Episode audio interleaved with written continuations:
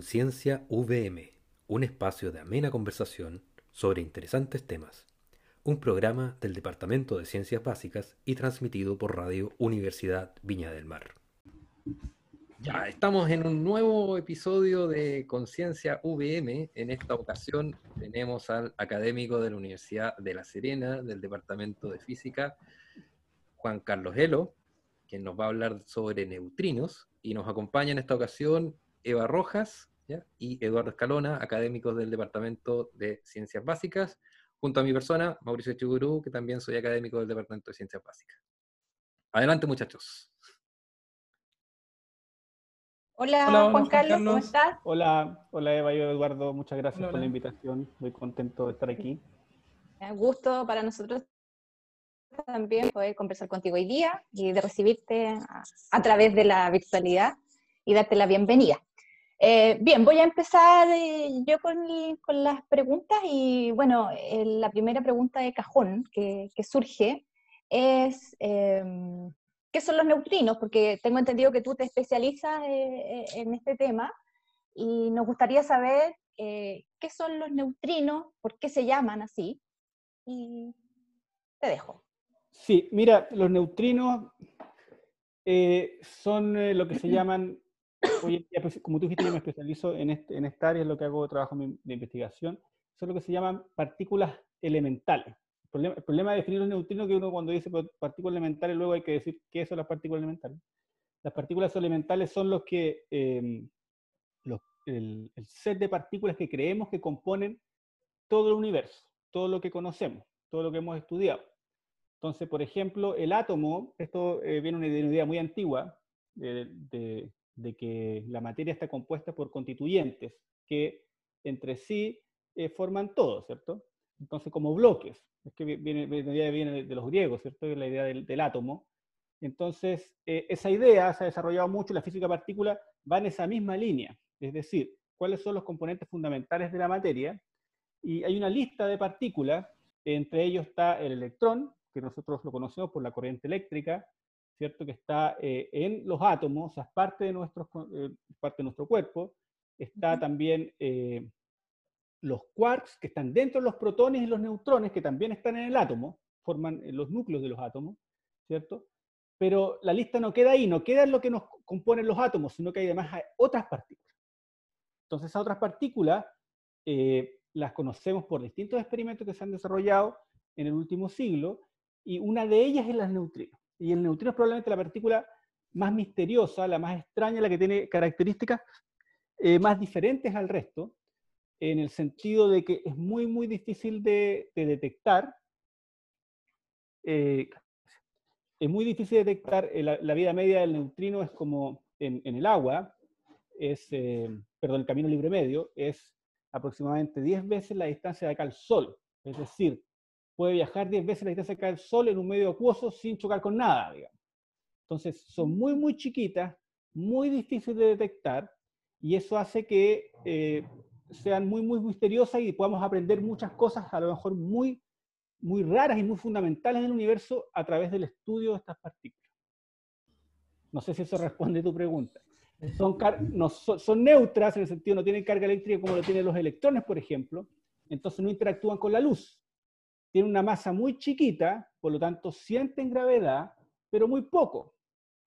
Eh, tienen lo que se llama interacción débil, que es una interacción muy, muy débil. Eso hace que en principio la podemos detectar y las hemos detectado.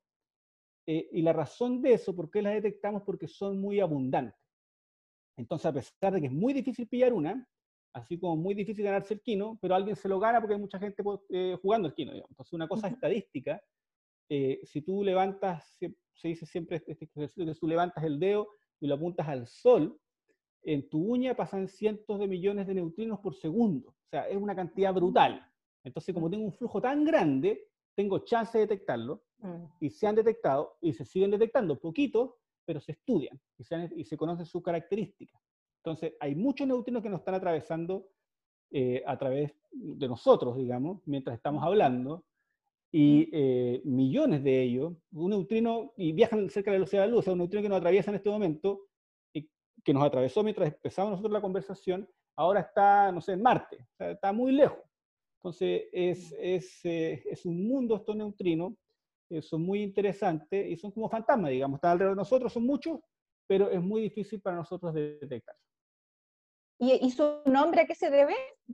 Su nombre se debe a que eh, en la época en que se postuló la existencia de estos neutrinos, la postuló Pauli, que básicamente la idea era que había un decaimiento, el decaimiento beta, donde, que son procesos nucleares, donde se observaba un electrón, eh, pero no se conservaba la energía. Entonces, eso es algo muy terrible porque todo siempre se conserva la energía, nosotros estamos acostumbrados, ¿cierto? Mm. Que la energía, que más o menos la, medida de cómo cambian las cosas, la podemos cuantificar.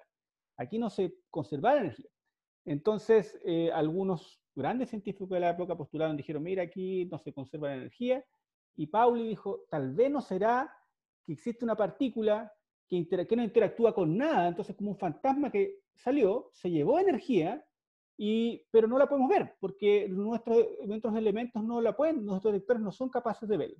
Se le ocurrió un día. Entonces lo postuló y resulta que eh, aproximadamente 30 años después fue posible detectar, se conocieron sus características, que era neutra, eh, de carga eléctrica, eh, y por eso le pusieron neutrino, porque era como el neutrón, pero más chiquitito. Sí, la, la creatividad de los científicos de la época. ¿Qué te puedo decir? que lo hubiese puesto, no sé, fantasmito. Oye, Juan Carlos, y fíjate que de acuerdo a la, a la versatilidad que tienen ellos para viajar a través del universo, eh, ¿cuál es la información que se obtiene a partir de su detección?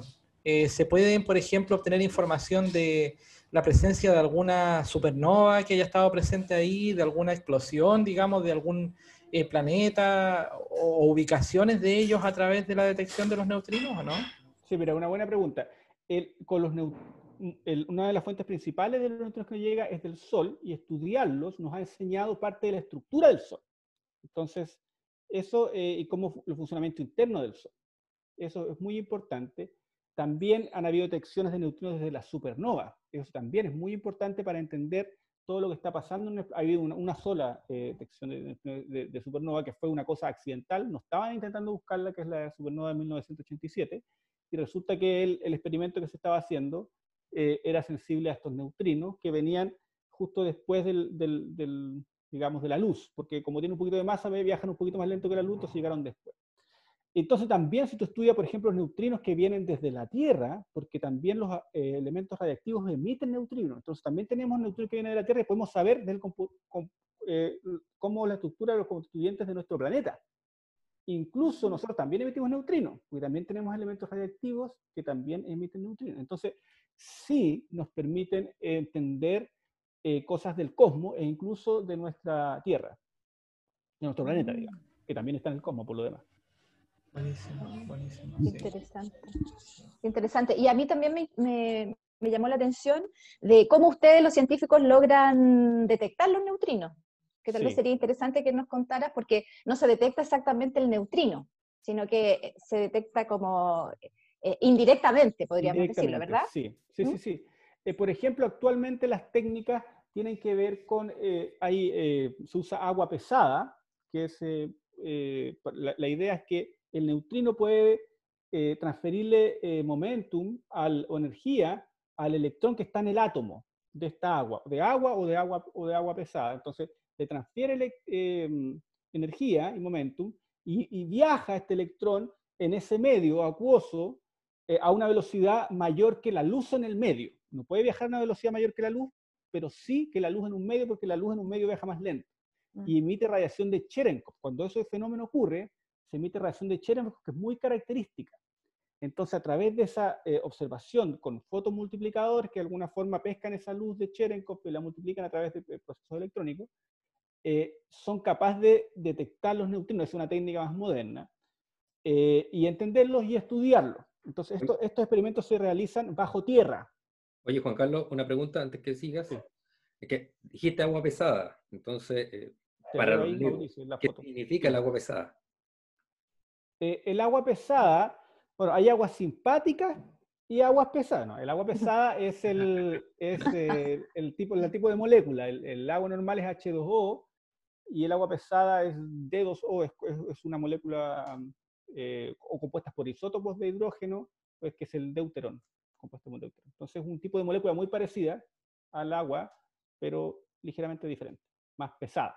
¿Y, el motivo, ¿Y el motivo que se ocupe ese tipo de agua para estos detectores? La densidad, entonces aumento más las posibilidades de interacción. Ok. Entre los neutrinos y los... Finalmente esta cuestión es un poco lo que decía, o sea, es difícil de ganarse el quino, pero mientras más gente tengo jugando, alguien se lo va a ganar. Entonces, mientras más posibilidades de interacción tengo, mientras más neutrinos y más eh, eh, moléculas con las cuales pueden interactuar, eh, em, voy a tener más chances de detectar ese neutrino. Entonces es un juego. A pesar de que los neutrinos prácticamente son como fantasmas, pasan y no ven a nadie, pero eventualmente lo ven. O sea, igual que los fantasmas, nunca lo ven, pero eventualmente lo ven. Entonces ahí cuando se ocurre la interacción, algo pasa, ¿cierto? Y aparece una, nueva molécula, digamos que es lo que se detecta. No sé si es molécula y cómo llamarlo.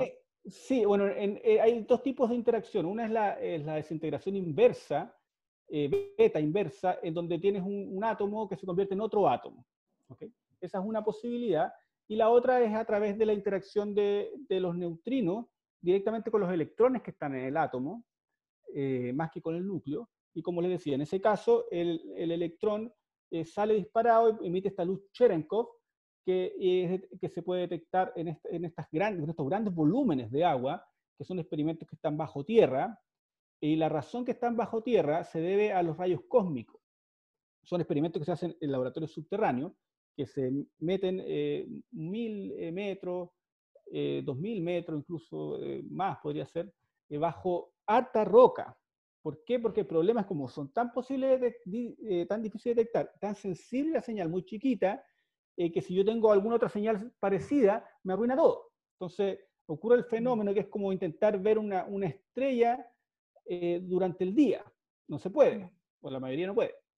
Entonces, eh, aquí ocurre lo mismo con lo que se llama son los rayos cósmicos. Resulta que nosotros estamos bombardeados por rayos cósmicos. En, la universidad ustedes tienen un detector de rayos cósmicos que precisamente funciona eh, con un detector de Cherenkov, que también tiene una técnica similar a la detección de los neutrinos.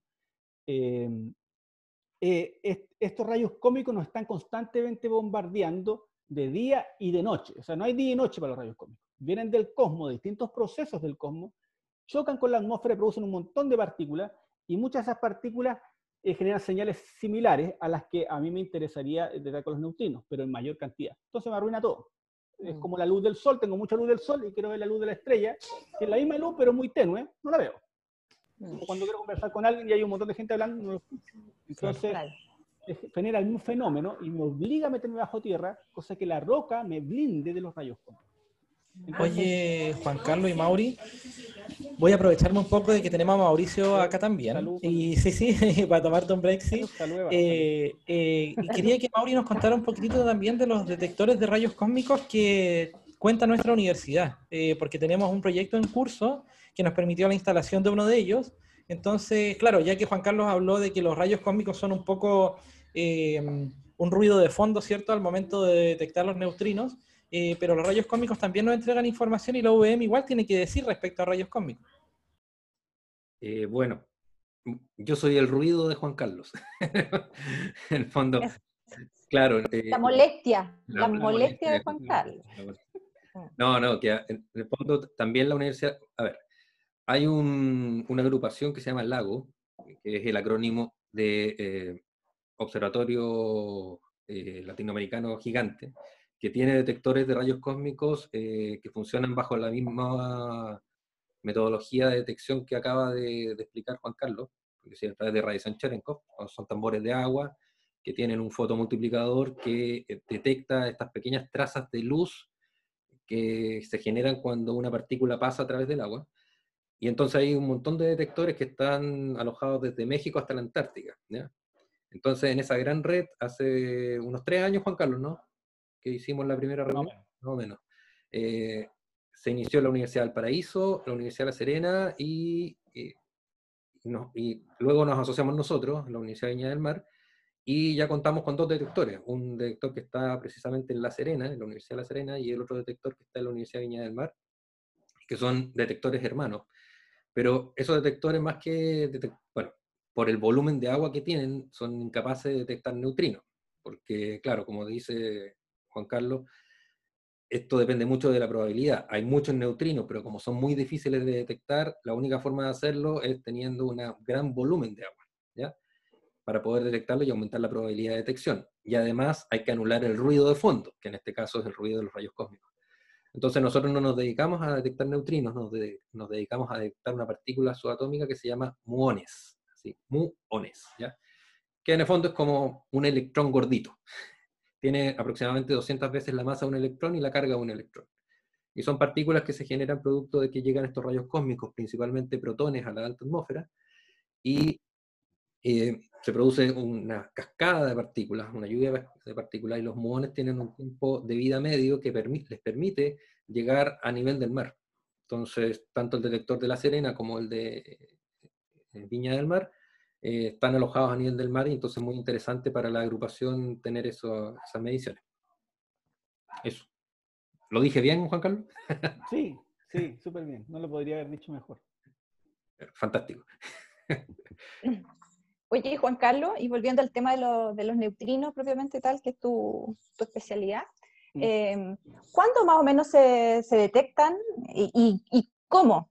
A, través de qué, eh, quién fue el primero que dijo, no sé, Eureka, eh, esto es un neutrino. Claro, bueno, la primera detección fue en 1960, en 1957 creo que fue exactamente, y fue a través de, el, como mencionaba recién, el decaimiento beta inverso, que básicamente es un poco la idea contraria a cómo se postuló eh, la existencia de los neutrinos. Los neutrinos se postuló la existencia porque tenían decaimiento beta, tenían estos átomos, digamos que se convertían en otros átomos, procesos radiactivos, eh, donde salió un electrón volante. Entonces faltaba energía, a Pauli se le ocurrió, dijo, mira, aquí a lo mejor hay una partícula que no la detectamos que se lleva la energía. Un fantasma sale volando. Entonces, súper bien, pero ese proceso también se puede hacer de manera inversa. Si un neutrino interactúa con un átomo, puede inducir que se convierta en otro átomo que son los decaimientos radiactivos, y salga un electrón o un positrón volando, y así lo puedo detectar. Pero como sabemos, es difícil, es harto material, eh, bien controlado el flujo de los neutrinos para poder hacer estas detecciones, y en general eh, son pocas. Más ocurren con este, este, estas nuevas técnicas que tienen asociado a, la luz de Cherenkov, donde interactúa a través del electrón.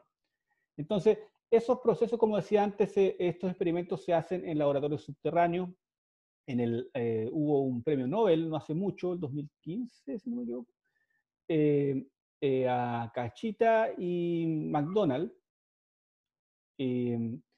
uno por las detecciones de neutrinos en, el laboratorio subterráneo en Japón, Kamiokande, Super Kamiokande, y el otro por Snow, en Canadá. Entonces, básicamente lo que ellos hicieron fue comprobar eh, la existencia de, los, o sea, de un fenómeno que es las oscilaciones de neutrinos. Entonces, estos neutrinos, además de todas estas cosas raras, eh, hay tres tipos de ellos.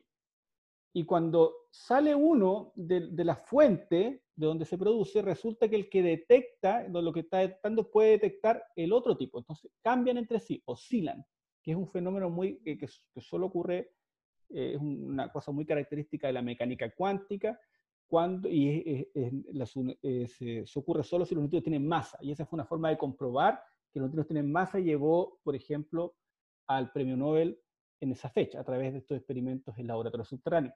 Y me gustaría comentar que hay proyectos eh, para construir laboratorios subterráneos en Chile. Hay, hay un proyecto que es precisamente acá en La Serena, el laboratorio subterráneo Andes, eh, todavía está en un proyecto porque se basa, eh, necesita que se construya el túnel de agua negra que todavía no está aprobado, y sería si se construye el primer laboratorio subterráneo en todo el hemisferio sur, lo cual es muy importante para este tipo de mm. ciencia.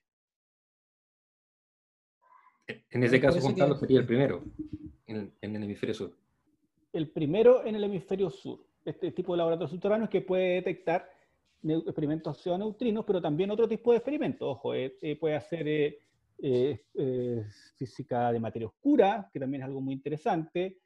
Eh, y también cosas relacionadas con, eh, por ejemplo, biología, donde se puede analizar, no sé, el comportamiento de seres vivos, algunas cosas, eh, ahí en, en, ambientes sin radiación, fuera de los rayos cósmicos, que yo no soy, experto en el tema, pero he leído que también ese tipo de experimentos eh, tienen algún interés científico, el cual no conozco en detalle.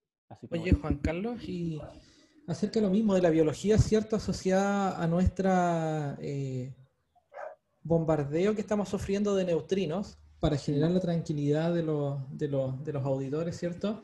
Eh, no es que tengamos mutaciones constantes mientras nos estamos recibiendo esta radiación, ¿cierto? O sea, son partículas extremadamente pequeñas que al paso a través de nuestros organismos no mm. van a generar un daño a nivel de ADN, sino que van a ser solamente radiación que nosotros estamos recibiendo constantemente, sin un daño biológico, por lo menos al corto plazo, tan, tan eh, notorio. Y lo otro que te iba a comentar es que, claro, efectivamente, como hablamos de decaimientos radiactivos, qué mejor que esta fuente, que es un reactor eh, nuclear constante, que es el Sol. Entonces, mm. eh, ahí, ahí está la fuente original de la cual tú hablabas. Y lo otro que te iba, o sea, lo que te quiero consultar es, bueno, eh, tenemos la detección de los muones, tenemos la detección de los neutrinos, de otras partículas radiactivas eh, o de otros rayos cósmicos también. Mm. ¿Se complementa la información que ellos nos entregan en algún momento, como comentaba la Eva? O sea, ¿hay algún momento donde haya que sí o sí tener alineados todos estos detectores para que algún fenómeno del universo se detecte con mayor certeza? Eh, la, última parte de la pregunta no la entendí. Para que algún fenómeno... para que algún fenómeno se detecte con mayor claridad, por ejemplo, ah. como decíamos antes, la, presencia de una supernova, quizás eh, confirmar la existencia de ella mediante el alineamiento quizás de todos estos detectores al mismo tiempo, ¿no? Sí, mira, eh, todos estos experimentos, los experimentos tanto subterráneos que, se realizan, que yo mencionaba, neutrinos, materia oscura, qué sé yo, con los telescopios, por ejemplo, que observan el universo, también con eh, detectores de rayos cósmicos, como el que está en la Universidad de Viña del Mar, y eh, eh, aceleradores de partículas, como el que está en CERN en Suiza, que tiene 27 kilómetros de diámetro, que es un monstruo, está a 100 metros bajo tierra. Todos ellos tienen físicas complementarias. Todos ellos nos pueden decir cosas sobre los neutrinos, todos ellos nos pueden decir cosas sobre la materia oscura, por ejemplo, y nos pueden resolver, en principio, de manera complementaria, las grandes preguntas del universo. Entonces, sí, la respuesta es sí, es complementario. La complementariedad eh, es un poco, depende de los modelos, porque todas estas cosas hay teorías detrás. Para ciertos modelos son más complementarios que para otros. Para unos no tienen nada. Entonces, pero en las preguntas fundamentales en estos cuatro tipos de experimentos que mencioné, eh, eh, hay muchas preguntas que se atacan en, en, ellos de manera simultánea desde distintos puntos de vista.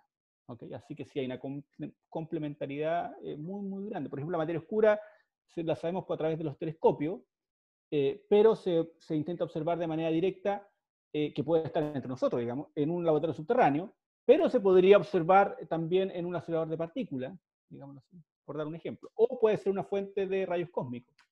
Oye, Juan Carlos, ¿Mm? tengo que darte una mala noticia. Lamentablemente se nos ha acabado el tiempo. De hecho, estamos un poco pasados, pero te dejé hablar porque hablas bonito. Gracias. Es la ley de las compensaciones. Sí, pues sí, por supuesto. feo, pero me dejo hablando bonito. Oigan, entonces agradezco mucho a Eva, a Eduardo, ya, y con mayor razón a Juan Carlos por haber estado en este episodio. Y espero, como siempre digo, tener, tenerte a ti y también a Eva y Eduardo en futuros episodios hablando quizás de este o de otros temas. ¿ya? Muchas gracias. Muchas gracias por la invitación. Muchas gracias a ustedes. Cuídense. Gracias a ustedes. Chao, chao.